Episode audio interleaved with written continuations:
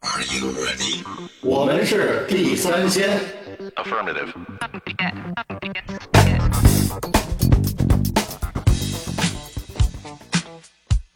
您不忙的时候好，我是老许。我是野人，我是独嗓，你 怎么老得笑着点腔儿？我是独嗓 我是独。我是艾宝良老师。的高徒，嗯，大喘气儿。那个，咱们是这样啊，今天又是线上，为什么呢？我们又有病号了，这就是中年危机到了，是吧？养老的日子也快到了。身体也不行了。对，不是这病就是那病，所以又改线上了。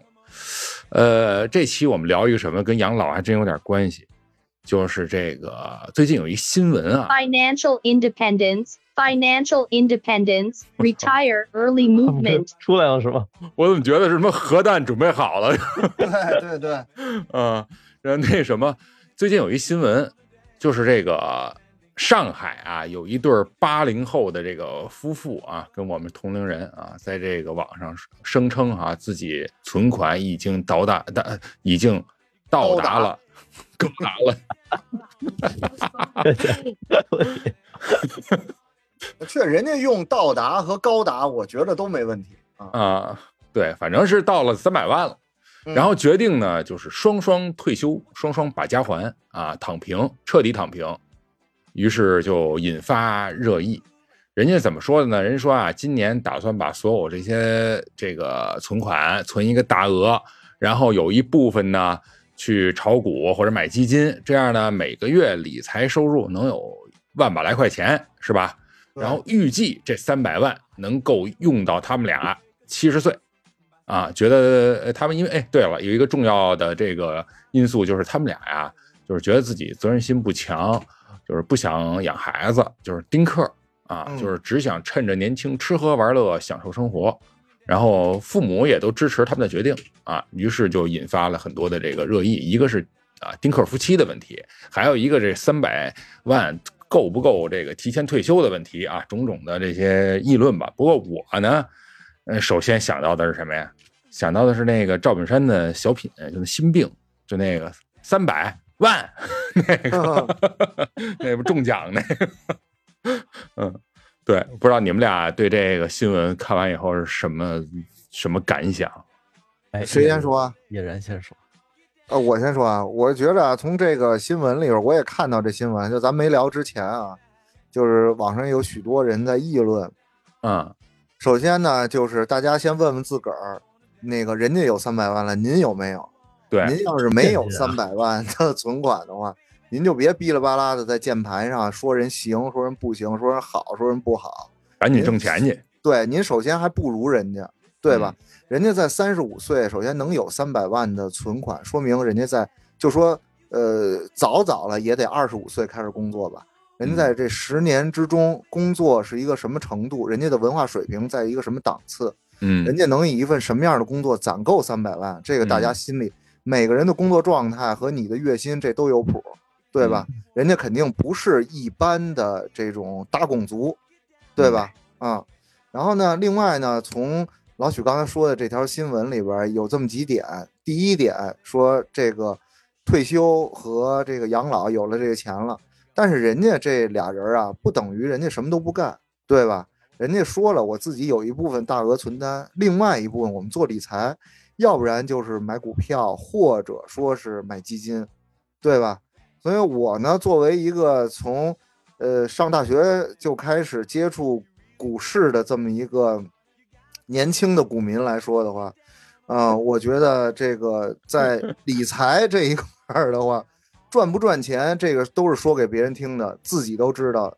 就从这个疫情这三年来说，甭管您买什么理财产品，还是基金，还是怎么保本型的，你都是一一一字赔啊。就如果你是一上班族还好一点儿，你有一部分固定收入；如果你是职业股民的话，这三年嗯的日子就是无法想象的啊。嗯，对？吧？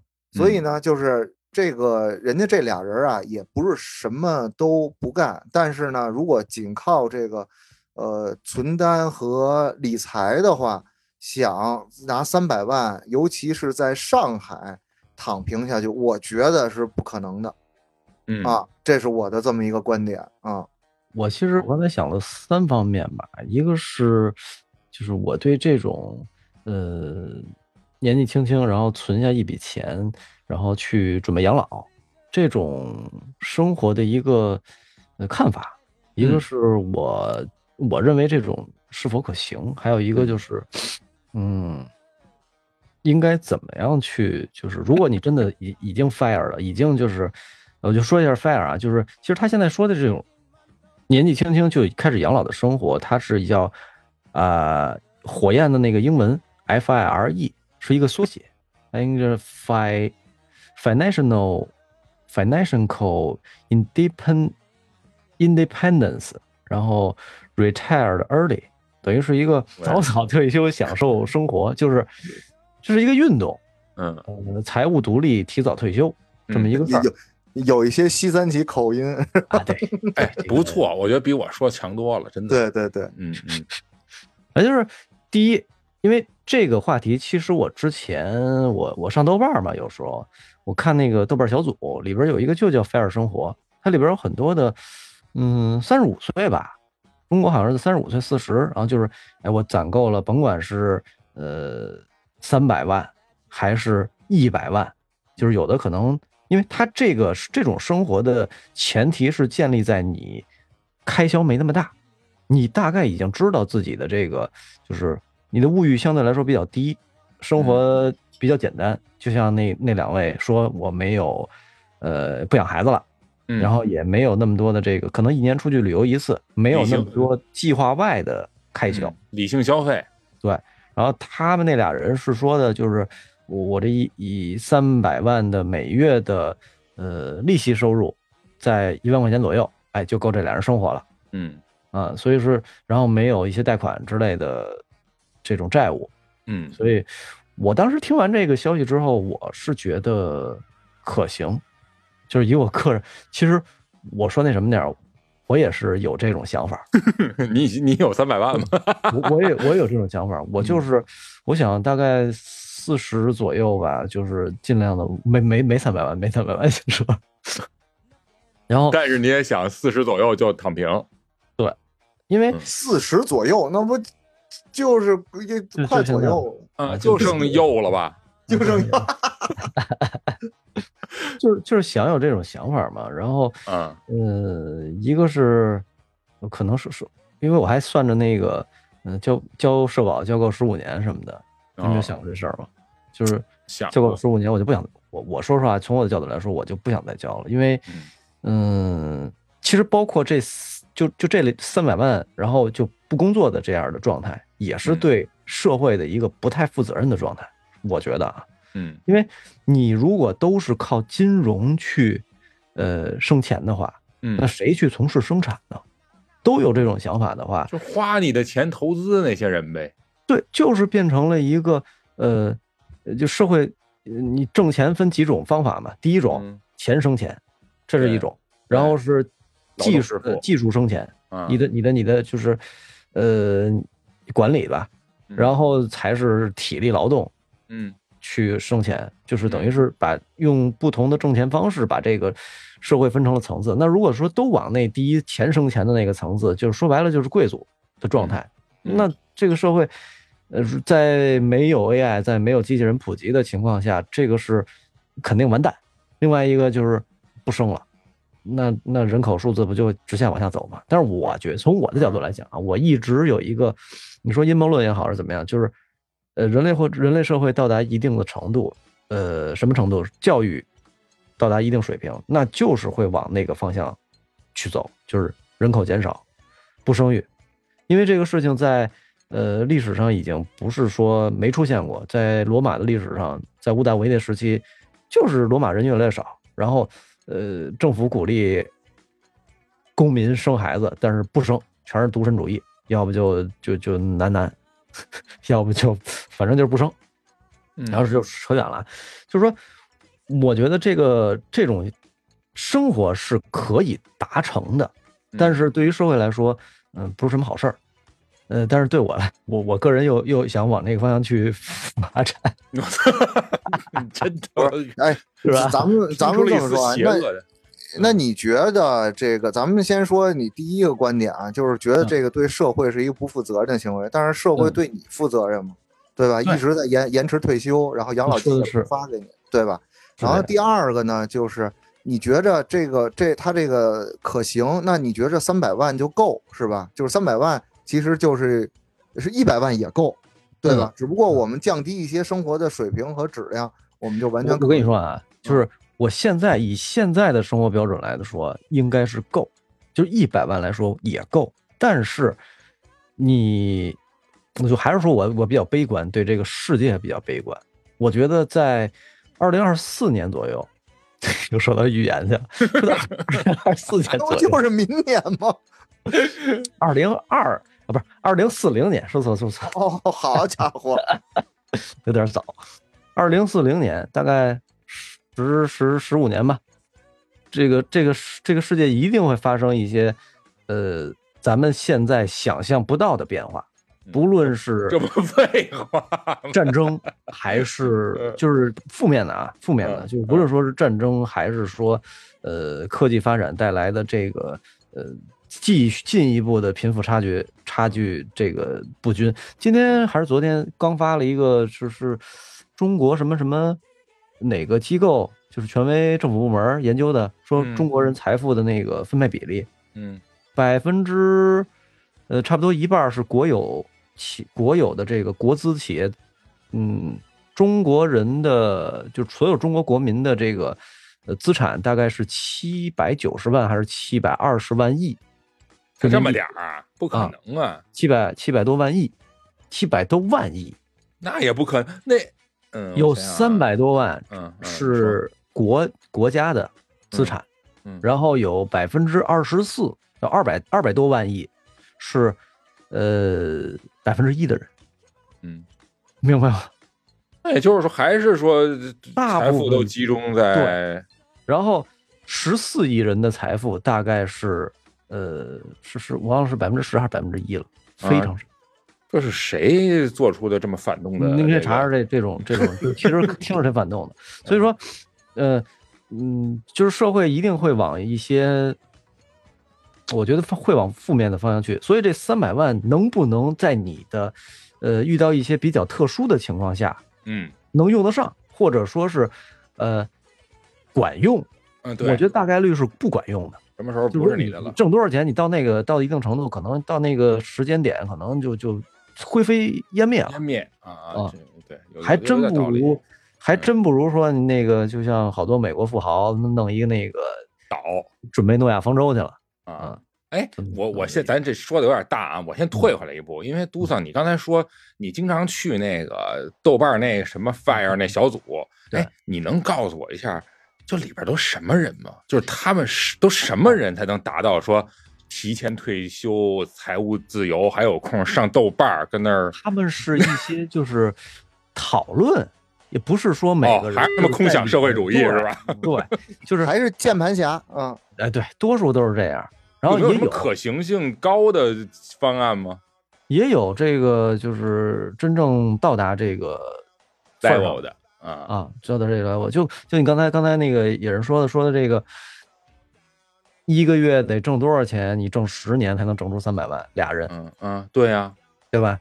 那你那你这这俩人肯定也是高管，或者说是高知这种嗯高收入人群，本身就很少，甚至是说就刚才说那百分之一的人，对，而且啊，这我也是就对这新闻有质疑，但是不是不是说人家俩人的选择有什么？我觉得人俩人选择是有人家的自由，怎么做都对，是吧？而且人刚才野人也说了，人家也没说闲着，是吧？就是享受生活，而且享受生活还去理财基金，这玩意儿也够费脑子的。呃，还养孩子，呃，不不养孩子，那个，但是啊，就像咱们说刚才说的，你就算是高管啊，你月收入很高，这种情况下，你怎么做到的？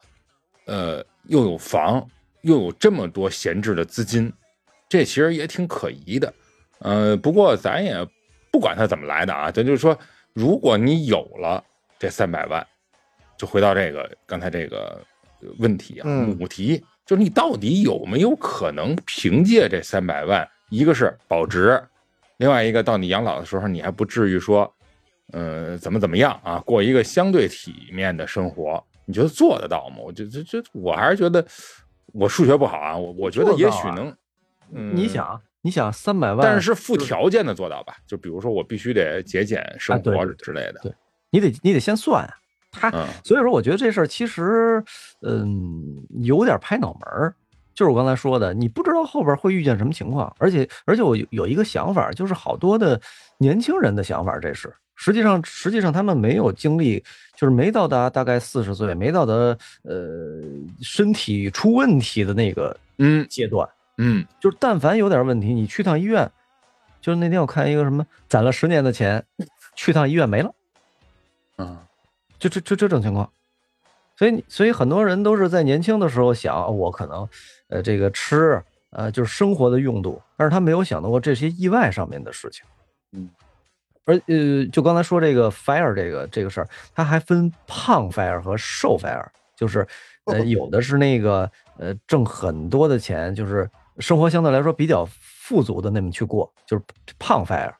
嗯有的就是那个呃抠抠抠抠缩缩，是一点一点攒出来的，有的是挣出来，有的是攒出来的。抠抠缩缩、紧紧巴巴，你你你们有没有看过有一些就是日本吧，有一个报道说一个女孩一天花几几一百美一百日元，一百日元不就得吃顿便当嘛？也就，对十块钱，对，嗯，基本上就是不花钱那状态，然后生活了好久。当然，我那会儿看，就是其实日本相对来说比较好实现吧。你便利店什么的过了期的就扔了，扔了那个为什么那么多流浪汉活得还挺好啊？就是因为呃他们好多东西都是都是免费了。嗯但是我觉得中国，呃，也行。你要是去饭馆吃人剩饭什么的，也也也能行。合着这拜尔就是他妈吃剩 不，这是一个方法，攒钱的方法，就是他哎攒到一定的这个，你比如说三百万还是一百万，这他攒够那数了，哎，他就不干，哎，他就这么说啊他就不，去工作了。我已经忘了是从哪儿得来的数据了啊。嗯但是据说，就现在人类的生产力来讲啊，其实完全已经够说每个人就不至于说，就是世界上还有饿死的人。就是如果你分配上，呃，是是均均均等的，不不不那个打仗的情况下啊，饿不死人家。中国现在不也是吗？你其实很难饿死。但是你说你饭能吃别人剩下的，刚才说了。这治病，比如 ICU 啊，你要住，你能说住人家剩下的 ICU 吗？你 这没有吧？对，就说这意思啊，没有啊，你不可能氧气瓶吸完了就没氧了，你再对拿过来作也没有了。对你不能白捡，你一天两万是跟那儿摆着的，是吧？就除非你不治，你就就拔管子，就是就这种是是是没没没办法的。也就是说，养老啊这种钱，比如说养孩子啊，就那个教育支出高，但你可以还是孩子不上学不上吧，也也有可能。但是到最后啊，你能不能放弃城市的这种医疗资源？这可能是要选择一下的。只有郭德纲他们家孩子能不上学，嗯，嗯不是，你就是豁出去了，你也可以嘛。就是你没人管你豁豁不出去吗？这个不可能，我觉得就刚才独丧说的啊，就是独丧也有一个非常理想的目标，就是我也跟家躺。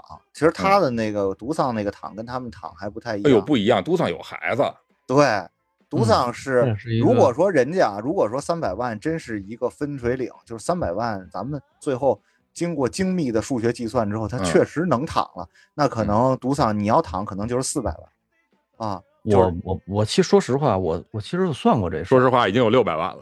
说实话，已经有六百万了啊。我我可以就是我算过这事儿，因为孩你说孩子他上学就是包括补习班什么这个，我嗯也给他上过，就是一年花几万块钱，然后去报补习班，但是实际上发现没，我觉得没太大意义。现在还上吗？现在不上了，哎，包括街我发现舞啊了，那对，我发现你挺不像这个海淀父母的嗯，嗯不鸡娃是吧？啊，完全不，你没压力吗？这我真我我鸡是这么鸡，就是我觉得孩子的学习其实是要大人跟他一块儿去花时间的。你在王者里边鸡，那完蛋了，就是 你呃这个十年下来，琴棋书画你都会了，样样齐孩子还一点都不会。不，你你想让他会，你必须得跟着学，这是这是绝对的。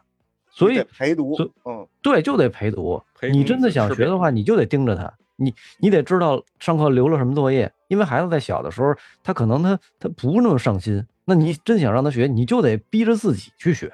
他现在这个几年级啊？三年级啊，三年那那那个功课，你你能跟得上？我我觉得我都快，学校的功课慢慢开始跟不上了。说实话，从四年级 就是你跟他一块儿发愁是吗？回来就是好多我了解过很多现在上初中的这些家长，就是你重新跟着上了一遍学，上了一遍初中，那你说得花你得花多长时间？他他你就没有什么自己的生活了，这也是一个嗯，就是再问你一句，多问你一句，这是嗯你想做的事儿吗？你说什么？带着孩子跟他一一块儿起上一遍四年，没办法，啊！不不啊不，不是我不是说有没有办法，就是说你这是不是你想做的一个事儿？不想呗。呃，你你想不想学习什么？我肯定不想学习，呃但是我我我你想陪着他一起慢慢变老，对，我 想让对，就是这意思。因为你如果想让他去学一些东西的话，你必须跟着他一块儿，就是这意思。还是被因为逼无奈。因为现在呃，现在的这个中国社会不像以前了，以前都是一个大家族，有专门的人去带着他学，对吧？那现在你你学校已经是挺您说的那是私塾，私您说那塾也是大地主，家族请的对，，那可不是说是一般的家庭都能上得了私塾的。大家族都是一个整个一个家族，然后筹一部分钱让您说那是大家族，人家是贾家，你别忘了。贾家对 贾似道他们家，就就是就是这样的。你那你那你，嗯像像像像我们现现在这个就是公立教育已经很好了，你基本上不用交什么学杂费。哦对，这是一关键啊。咱绕回来，就是我觉得好像如果你你不给孩子上那个补习班的话，好像你的那个教育支出也不太多，是吧？对，没有什么教育支出，就是点儿饭费那你跟家别对吃饭，你你你孩子最少你得吃喝拉撒，对吧？你你得嗯带着他玩儿，你得买玩具，你得买手机，对也不太用了。你是你那钱都给自个儿买玩具了，对啊，你你想这么一个问题，我我其实很简单，我就跟他说，我就敢我就敢跟我们家孩子说，我说我就不给你买，你这辈子看的书我都已经给你囤出来了，可能你这辈子你都看不完，这话我就不。爱看你给我买的这书。那你就没别的可看了。硫磺书，硫磺书就就是就是就是这么说，我就是这么说。你你你要看的电影，你要看的什么这些东西，所有的东西全都有了。游戏要什么有什么。现在生活已经很这个，这咱们就说说回来啊，就还是说这个主题三百万到底能不能躺，对吧？其实后边就会老许可能都会说到这养一个孩子到底要花多少钱，可能你花的这个钱没有花在别人花的那个钱的地方，但是你花在了别的地方，对吧？哎但是其实在北京平均养一个孩子的成本是在这儿的啊，你再低你也低不过这个这个成本，你再高你也高不了自己的这个一个上限去。就是孩子的这个学习成本在生活里边确实是一个呃，就像我刚才说的，就跟你去医院一样，你不可控的。你养孩子和就是养老人和自己的疾病，都不是在那三百内万之内的。有这三件事儿，你这个提前 fire 的生活就会出现一个问号。哎那你刚才说那么半天哈、嗯就是不算这些什么补习班儿什么乱七八糟的，你嗯给孩子每周呃不是每月的这个花销大概能有多少？大概算过不会超过一千块钱，不会超过一千。不会超过一千。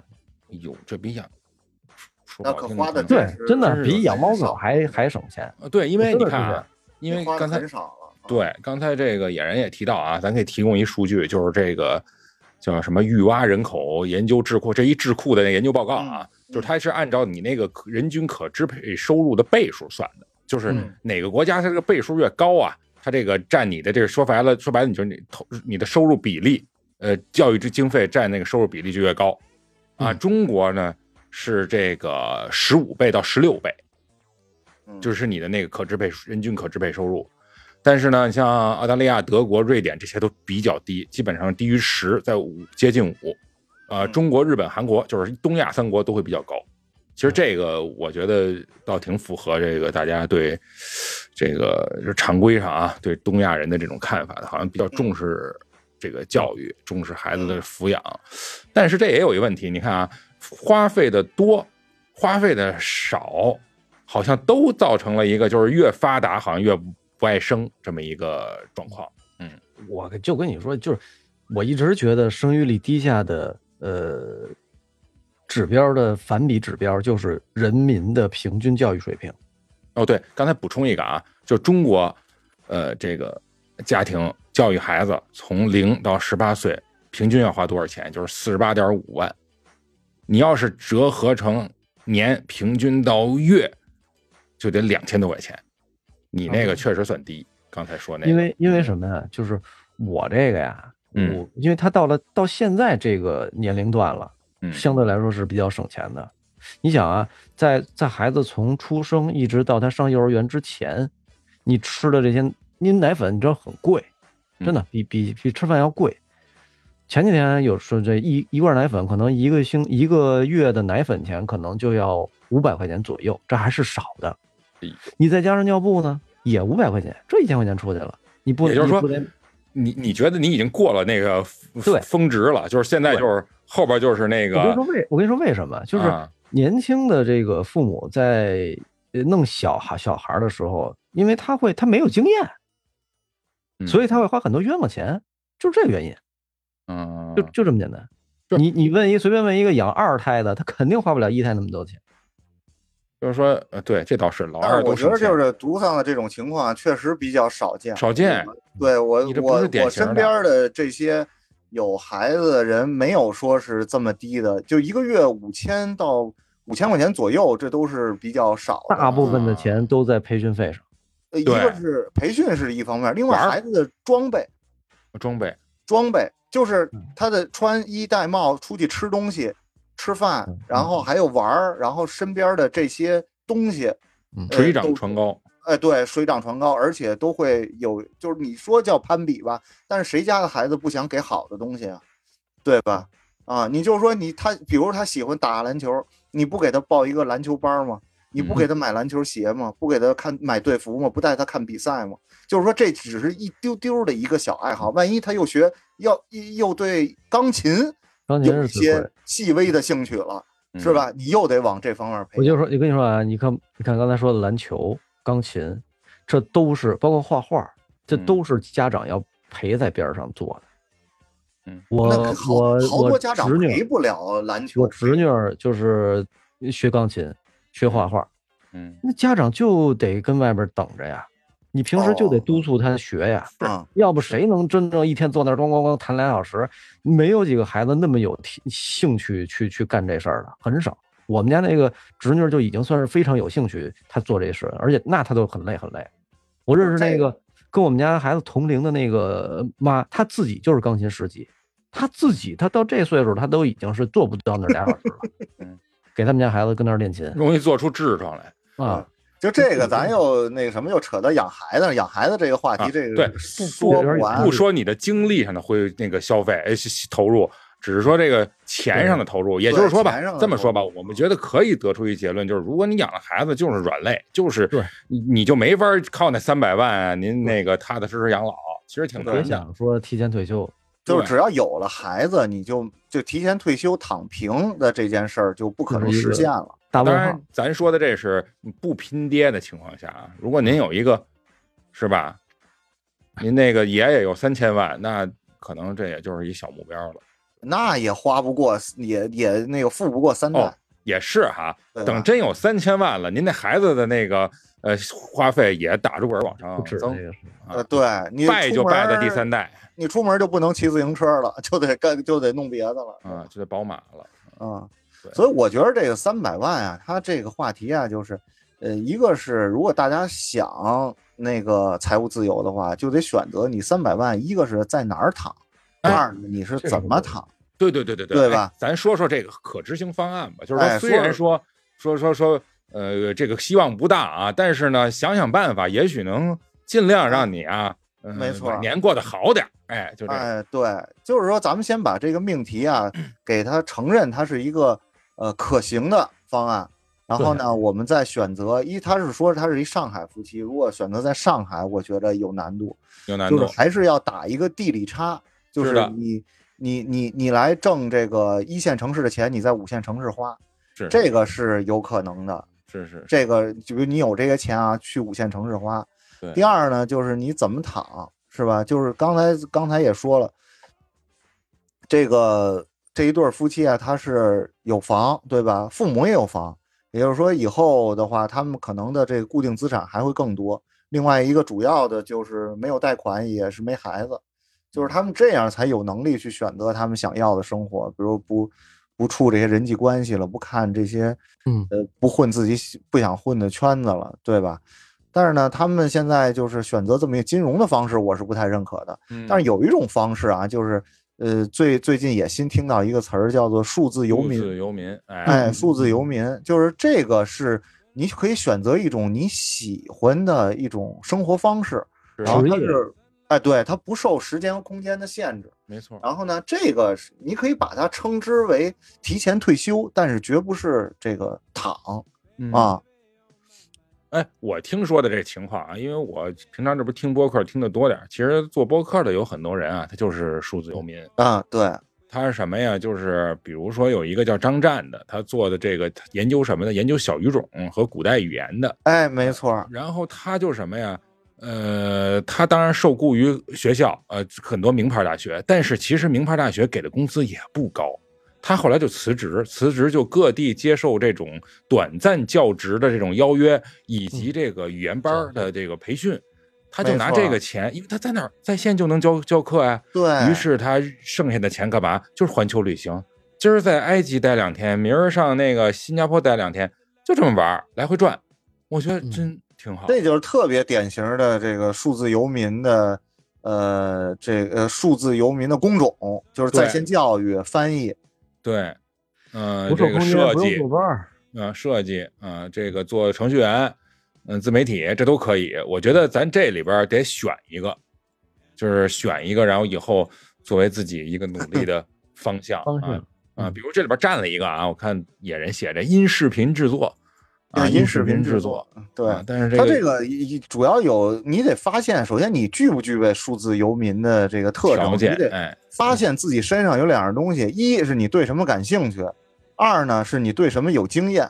哎，更多的还是得从二先出发。你首先你什么擅长，你什么有经验，你嗯才能找到一个什么方向能。力嗯，哎，对你有什么能力，再说你对什么东西有兴趣。如果这两样都能够指剑指到一个方向的话，嗯。那你就非常符合数字游民的这个。我觉得数字游民的就是要求吧。有两种吧，一种是你的能力，呃，是创作内容的，嗯，就是甭管说是文字啊、音乐啊、呃、图画呀、这个这个视频啊，这些是你能创造的内容，是嗯这是一方面，还有一方面就是，呃，你的这个其实还是要自律的，就呃，是不是不是不是，你说的这个啊，就有点太复杂了。其实嗯总结简单来说啊，一是刚才发现那两点，二呢就是只要你的工作在家的时候推进的效率不是那么受困难，你就可以这么着来做。嗯你想想你的这个工作，如果在家的话，你的哎效率和推进那那跟杜桑说那一样，他不说自律吗？这就是这个，哎，我说的有点太细了，就是啊太细了啊，是，就是这个野人说的咱没野人说对，咱没法展开这么着来说。其实数字游民就是你利用一个地地理差，就刚才老许说的那个，嗯他拿这些钱，他可以全国各地的去花，对吧？但是嗯更多的数字游民，他是挣着一线城市的钱在五线城市花，或者说是挣着那个欧元，然后花泰铢。哎，对，哎，有一个这个汇率或者地理差，就能让他的这个工作就一周，比如说我只工作一天或者工作四个小时，我就顶你在一线城市呃工作那个五工工作五天的这个呃薪水程度了啊。是这样。还举刚才那人的例子，你看他他玩的那地方全是穷地方，穷地方，他绝对不会上今儿上纽约，明儿上巴黎去，嗯，是不是？他就是刚才这个野人说的这个水位差，或者说这个是吧，生活的这个水平的这种差距，对，嗯，这是一个关键。不过啊，刚才我就看这野人写的这大纲里这个啊，就是说这个在线教师、音视频制作、设计、翻译、程序员，哎，很多很多很多。其实有有有一个 list，嗯，它列举出来了一些数字游民，就包括什么品牌策划，就虚的这个东西，还有哎实的这东西都是。不是？但是啊，我突然又觉得非常就是打了一个冷战，就是这这些好像都能用那个人工智能代替。都是人工智能那人工智能最先代替的那一波工那工东西都是工作。在先代替那一波啊。我靠，这也挺恐怖的。但是有一些原始的这个创作，或者你写一些，比如说像他这个，刚刚你说那哥们儿他旅游，他可能有会有一些游记啊出来，这些就是发啊，对自对对对对对，自身的这些感受。比如人家是一个创作者，我是哎写歌的，对对吧？我就需要一些灵感的，这对些还是还是代替不了啊。是的，是的，是的。再说了，就是你说的能代替的 AI 的这东西，我觉着这最起码三十年吧。这个别还哎呦，比那快！哎，这不嗯，这个就聊聊聊到别的话题啊。我觉得确啊确实是早晚的事儿。但有一点啊，除了这个，刚才野人还说了一个，就是很多就是技能方方向的，嗯就比如说你学个木工，学个那个做陶器，就是这些东西啊，很长时间其实是不会被淘汰的。几千年前就有，到现在还有。对对对，但是如果你从事的是，你就拿这门手艺吃饭的话，你完全我可以去一个五线城市小地方，对我，就做这些东西，我做出来，我在抖音上面我就是的，是的，有意思，人家订购我就邮寄，这个都完实全可以。这种生活我，呃可能得有，呃六七年前吧。六七年前，就是跟一个朋友就就聊过这个。嗯。他本身自己是游戏产业的，你想六七嗯。年前就是，呃，他是在一个挺大的手游公司，嗯。国内可能第三吧，就是他是做项目经理，本身应该是挣的不少，然后也是因为太累了，所以他就嗯想躺平，然后他就去威海买了一套房子，可能花了二十万块钱，然后就跟那儿过了。嗯等于就是远离了这个社交，远离了强，就是节奏很快的这种工作生活，对他就去那儿了。而且他本身他是自己可以写东西，写文章，真好。然后她呃就是她老公是画漫画的，嗯，都是可以去网上去受益的，所以可以不上班的。对，可以可以不用去天天去公司坐班的这种对，职业，他等于是自己创，算创业吧。然后有一些比较零散的这种，呃，单子可以去接，或者说是是有朋友给他们，就是就市场上面有这种需求。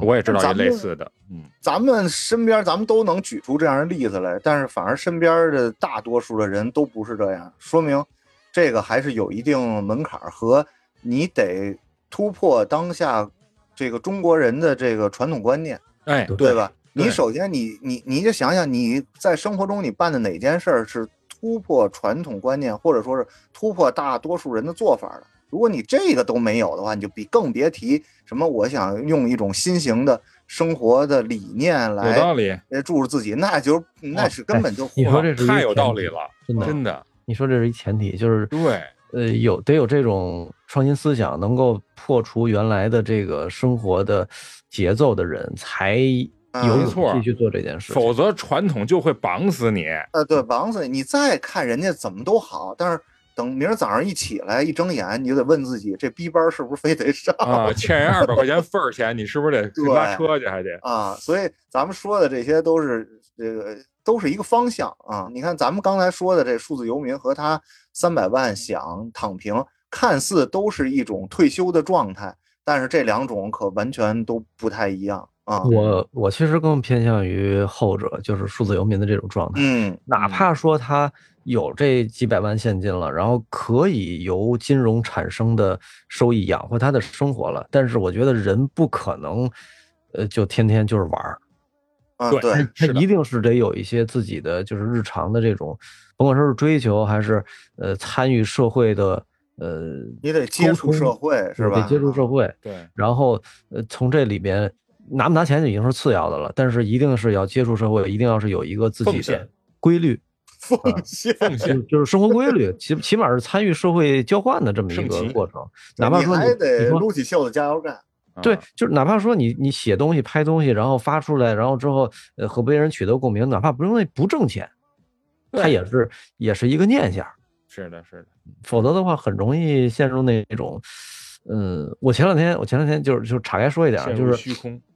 就是你知道人，我觉得最可怕的是最难受的是刑法，就是关小黑屋，嗯，就是呃监狱里边也是那样嘛。如果说你在监狱里边又犯了什么罪了啊犯了什么错了，直接关禁闭室嘛，嗯五六天，这个自自由嘛，自由。对，你的啊完全自由就是丧失了之后，这个人是特别特别难受的。这我我为什么想到这一点，就是之前那个呃众所周知的原因，然后在家待了两天，我就觉就不让你出门，你啊就会有一些就很不舒服的那种焦躁的状态。嗯是，嗯、这才这这还让你跟家爱干嘛干嘛呢？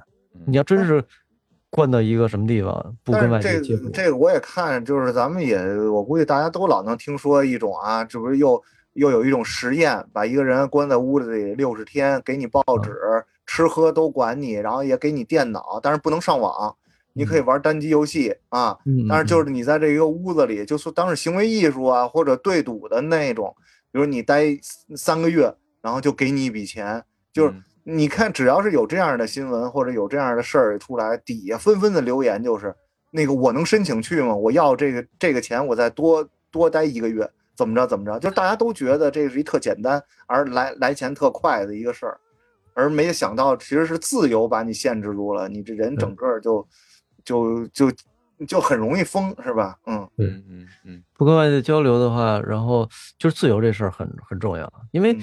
拍脑门儿就像现在说这个三百万是一个意思，现在拍脑门儿觉得可以的事情，但真正体会过，而且就是呃，在这个过程里边进行的人，他想法应该是不一样的，对，绝对是不一样的。对规划人生不是一件容易的事儿。你现在想想这个怎么怎么样，呃，我其实你你就看现在这什么人工智能的东西全出来了，它改变改变社会的速度会非常快。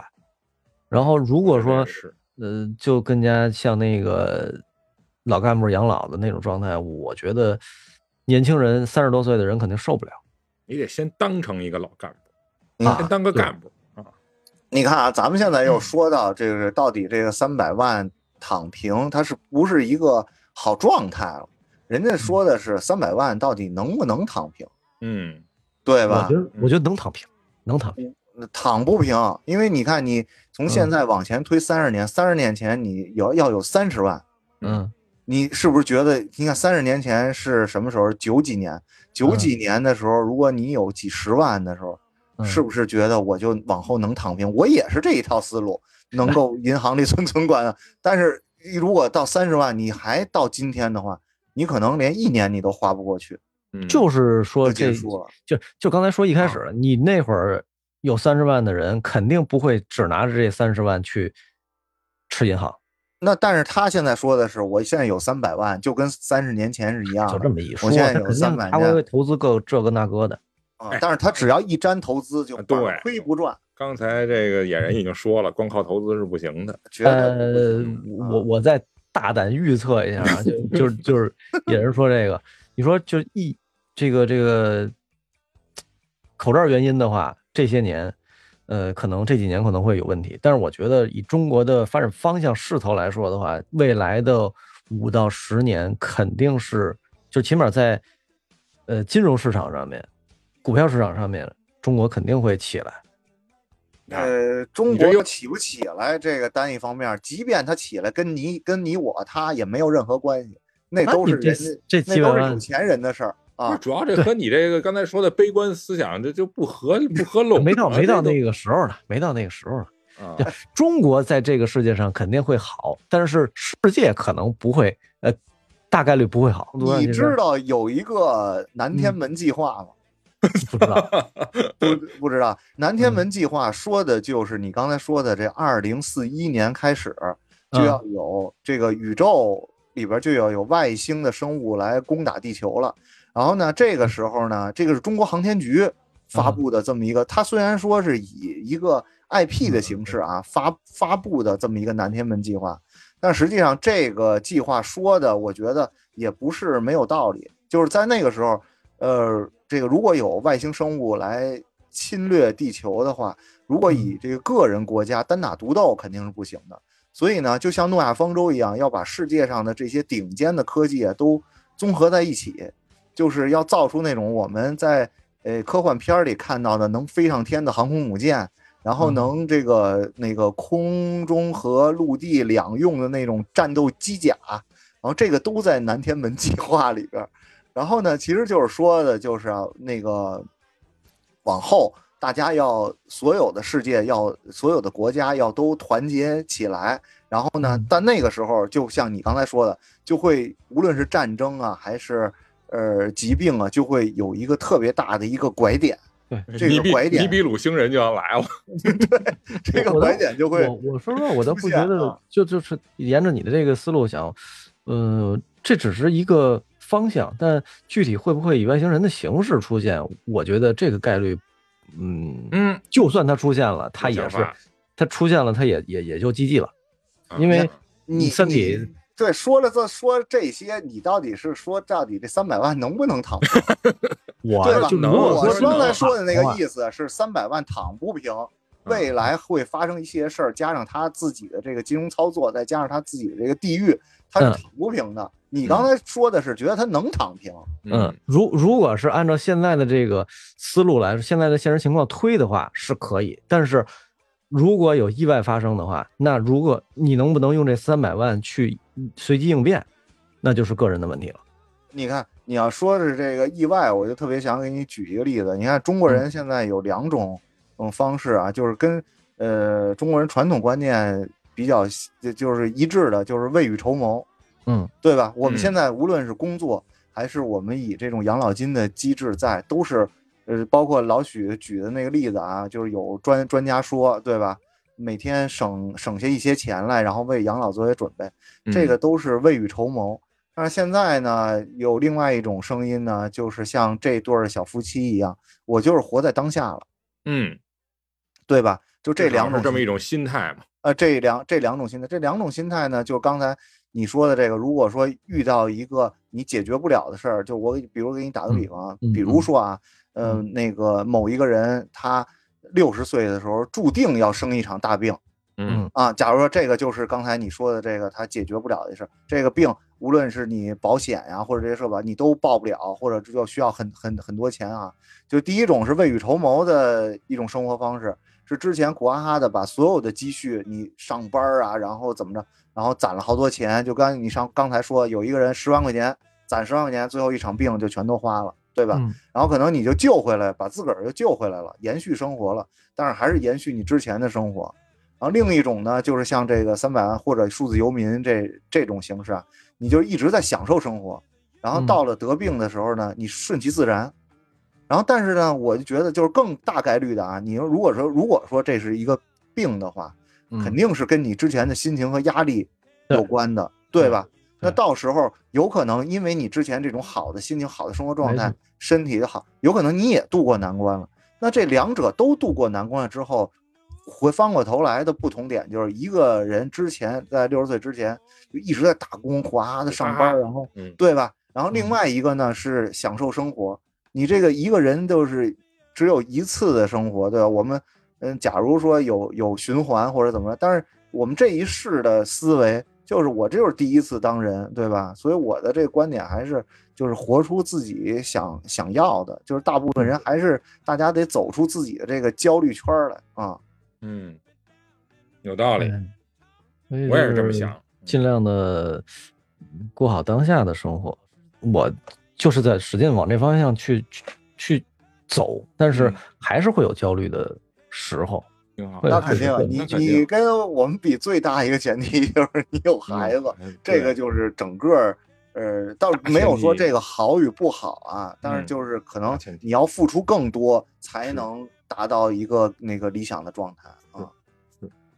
哎，那我觉得这是一个，哎，这这怎么说呀？这是一个状态问题吧。我就是孩子不是一个负担，我觉得孩子绝对不是一个负担，起码他就是如果说按照正负来说的话，他起码不是负的，或者是是呃中等的，就是正正负抵消的。因为就在我眼里边，孩子其实是一个参照物式的时间的参照物，就是你会看着他随着时间的变化，嗯，你会觉得时间是有是过得比较明显的，因为前几这几年不是大家都说说，嗯，时间过得好快，我我也觉得过得挺快的，但是，嗯，你能在这几年做了什么？你用什么东西记录？呃，如果有孩子的话，他是绕不开的，就是那就就是长了十公分，就是长了二十公分，他他这东西就是跟那摆着呢，所以它是一个参照物。不论说他呃变得多好或者多不好，那个是他的事儿。我觉得很大程度上是是孩子自己的事儿，跟天赋有关系。嗯，所以不用不用为他们操心，这事儿操操不过来行，自己还没玩明白呢，也还想想玩的事儿还很多呢。但是如果就老许之前说的那个，就是一个孩子从，呃，你从出生到十八岁的平均花销的话，五十万是怎么都会有的。嗯就是如果说仅仅啊，咱们不说那些给你带来的呃快乐啊、亲情啊这些，如果咱们就仅仅特简单就用金钱来衡量的话，其实大家现在都生生育率低下的原因就是生一孩子其实就欠五十万，嗯对就是你生出一个孩子你就欠了五十万，然后你再慢慢的用钱往回嗯往回补花个两三万得有，对我，呃就是我们身边的，就是孩子现在上几年上，马上上小学了，就是这个育儿嫂和保姆没有停过。那你你看啊，就这事儿，就就说到孩子说的这个这事儿，你家里边儿如果是家人去花时间给孩子的话，是不是就不用这个？那人有好多家人不是像你似的，对父母都那你能帮着又你这边去没有啊？谁家不用父母带啊？我基本上很少用父母那人家就是双职工的家庭，人家不请保姆或者不，那就没办法了。那你看没办法了那你是不是？那你是不是一个人可以不上班回家弄孩子呢？啊！那一个人他有一个，对啊，他所以他有一个比例啊，自己那就是那个人就是不是能挣出两个人的钱来哎，对，是不是能挣出这三个人的钱来？啊？挣出这三个人的钱来嗯，然后这个小孩呢还得呃省着点花啊。所以你要是哎，你要是就是这一个人挣钱，呃就是你上班的这这两个人都上都上班吧，在呃这个人可以不上班，那他上班了，他挣出这个钱是不是大于你雇人的这个钱？啊如果大于雇不人这个钱如呢啊，对，那你就可以考虑。就别上班了。还有还有另外一个问题，你老让别人带着这孩子，这孩子，唉，他他到他到底是谁的？对跟父母的关系是什么样的？他他到底是谁的孩子？那所以你说抛出来这么多的问题，所以我就说我真是我，反正我是啊，我是钦佩杜桑，我平衡不了这么多事儿，真的，我太他妈的配就是那个方程式配平，我配配配不平，我都 就挺确实是挺必必须得有心态，我觉得心态还很重要。对你心态真是好。嗯我现在就是，反正我听完刚才野人说那个，我现在就是一目标，就是就是在我这个再再过十年，这这十年里，看能不能再找到一个，呃，通过自己技能不在一线城市生活的活儿。活儿你绝对没问题，你不用十年，你当下你明儿就能找着。嗯，不，反正我想找着，我想找着，我就我的远期目标就是离开京城。这嗯，个嗯，就不用离开太远嘛。就如果你还想就是一直在我就是习惯北京，我每周都要去三里屯儿，我要不然我就去王府井儿，要不然我就去蓝色港湾，对，吧我只能舍掉这些。我只能我就舍掉这些，舍掉舍掉数字游民的这一套东西。我也认为这一套东西不太适合我。然后同时呢，呃，基本上来聊的这些 都是键盘侠。然后 我特别我特别有一个就是我一直，嗯，就是我对于北京二环内的生活，它有那么的好，这个好我不知道它在来源于什么。我能想到的啊，吃，呃，比较这种就是时尚的东西，嗯，然后医医疗，呃，除了这几点，还有文化，还还有什么别的吗？还要什么呀？你都涵盖了。这一个人人活在这个世上，所有的兴趣和高兴的点，我我可能这就这点的是，我觉得高兴乐趣可能更多的是来自于自己的寄情山水儿。啊，自己的对对对书啊，对，当然你说文化这个，呃，我也需要，但是我不用天天泡在里边，嗯，我是这么想的。嗯就我跟就我跟你说一特简单的一个啊，就是眼界，就眼界这个东西，还有你的呃这个知识啊和眼界，往往其实你通过学习啊有一个瓶颈，就是你呃爱学习和不爱学习。但是呢，如果你你到达了一个地方，你尝试过了这个了，你自然而然就记住了。嗯呃，你再知道了桂林山水甲天下，再知道了山西，行万里路，呃，对，你也得去那儿，我才能有一个直观印象，对吧？你去一次不就知道了？啊嗯，就是就这些也是需要你你付付付出钱的，对吧？嗯啊，就就就就就跟我们你你你在大安梨吃一顿烤鸭也是吃一顿烤鸭，对吧？你你去大董吃一顿也是吃一顿烤鸭，或者嗯你去那个那个三三里屯那个那个哪儿，你比如像提督吃一顿烤鸭也是一顿烤鸭，但是你就会分出来这几种不一样，嗯，对吧嗯？就是这也是呃一个小小的一个小方面，有人有有可能觉得其实没必要，我吃蛋炒饭也是这样，对吧？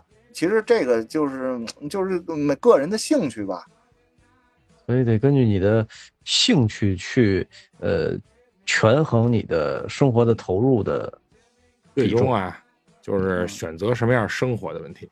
就最简单，你有了三百万，他也不不躺。我觉得真的现在嗯这个时代允许大家有一定的钱，然后出去躺。啊，对对对，这个这个这倒是是允许的，但是就是看你还是你在哪儿躺。你嗯要是在北京、上海，三百万肯定不够。我觉得有有一千万算是一个坎儿啊，一嗯千万算是一个坎儿。有了一千万，你可真正的你去一个三四线城市，你真是可以直到七十七十岁了嗯，啊。是，因为三三四线，就你那天说那个有好多人去鹤岗嘛，就是几万块钱就就就连装修都弄完，那你说你上那儿干嘛去？您这周围你连人都没有有有，网就够了。你出门你连个人都见不着，都是大黄狗和乡亲们。嗯，你哎你之不之前鹤岗还真没那么偏僻，因为我看了一些，就前去年吧，还前年就挺就说这鹤岗这事儿，五万块钱，然后我看真有人去那儿，呃，就是做房地产去的，买自己买完了，自己装修完了，然后那个在那儿给人呃卖房子，然后这个他说的是，因为鹤岗那地方已经是变成一很老龄化的呃城市，它不是就，是啊，太嗯没劲了。你上那干嘛去呀？就是你你说我老我我这一辈子我都没去过夜店，我到时候我 我就想去一次，我连我连这地儿都没有，嗯，是吧？就就去城里边，然后待待几天，然后天天泡泡，只能坟头蹦蹦迪。啊，照这意思，成本太高还是得弄，还是得弄一岛，好，上面什么都有，成本太高了。就是岛屿大亨那游戏，没有，我我我我我得我得能摸着，但啊实际上你就我可以不去摸不着。我可以不不最最后去小米了，最后去小米了。我觉得啊，聊到最后啊，我他妈觉得真是，那还是玩模拟人生吧，真是没没辙了，嗯，真是没什么辙了。哎，真是游戏以后就真的是游戏生活吧，进入我的世界，进入对进入这个虚拟世界，元宇宙终究会来临麻的。麻醉我吧。但我觉得。那么感谢你的收听，《地三鲜》将在各大音频平台上线，欢迎大家收听订阅，一键三连，随手转发。如果您对我们哥几个聊的内容有共鸣、有建议、想质疑、想吐槽的，都欢迎你在评论区留言输出，互动交流，我们都会回复。同时呢，想听我们聊哪些话题，您也可以在评论区告诉我们。好，就这么着，咱下期再见。多年前你来相